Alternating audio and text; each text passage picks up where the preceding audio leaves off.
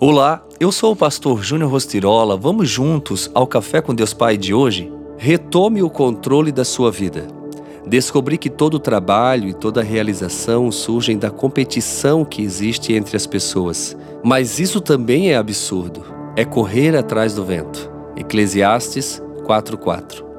Podemos definir a palavra dirigir como guiar, controlar, direcionar. Nesse exato momento, enquanto você acredita estar dirigindo a sua vida, pode estar sem saber, sendo controlado e andando no banco do carona.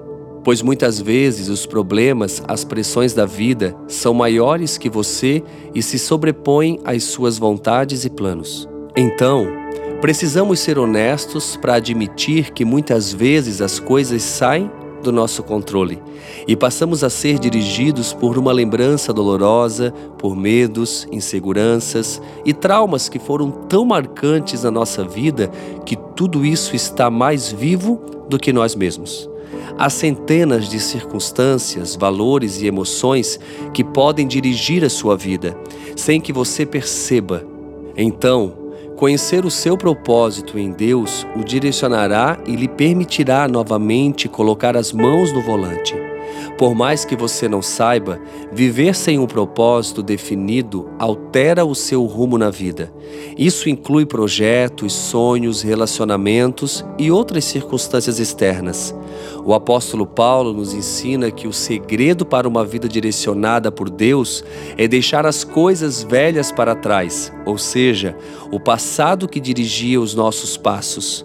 Escolha ser direcionado por Deus e viver os planos e projetos que Ele tem para o seu futuro. Então, se hoje você quer ter uma nova direção, um novo impacto, deixe para trás as coisas que já passaram e entenda que o passado é apenas um ponto de referência, enquanto o futuro é o seu destino. Corra em direção a ele. E a frase do dia diz: Liberdade é poder escolher não fazer aquilo que destrói a sua vida e poder optar pelos planos e projetos de Deus. Pense nisso. Saiba que a sua decisão hoje refletirá no amanhã. Quero aproveitar e te convidar para uma live que vai acontecer dia 4 de agosto no meu Instagram. Coloque já na sua agenda, vai ser um tempo incrível. Vamos estar juntos falando um pouquinho mais sobre esse assunto. Eu te aguardo 21 horas, dia 4, no meu Instagram, Júnior Rostirola. Vai ser lindo o que Deus vai fazer. Um grande abraço.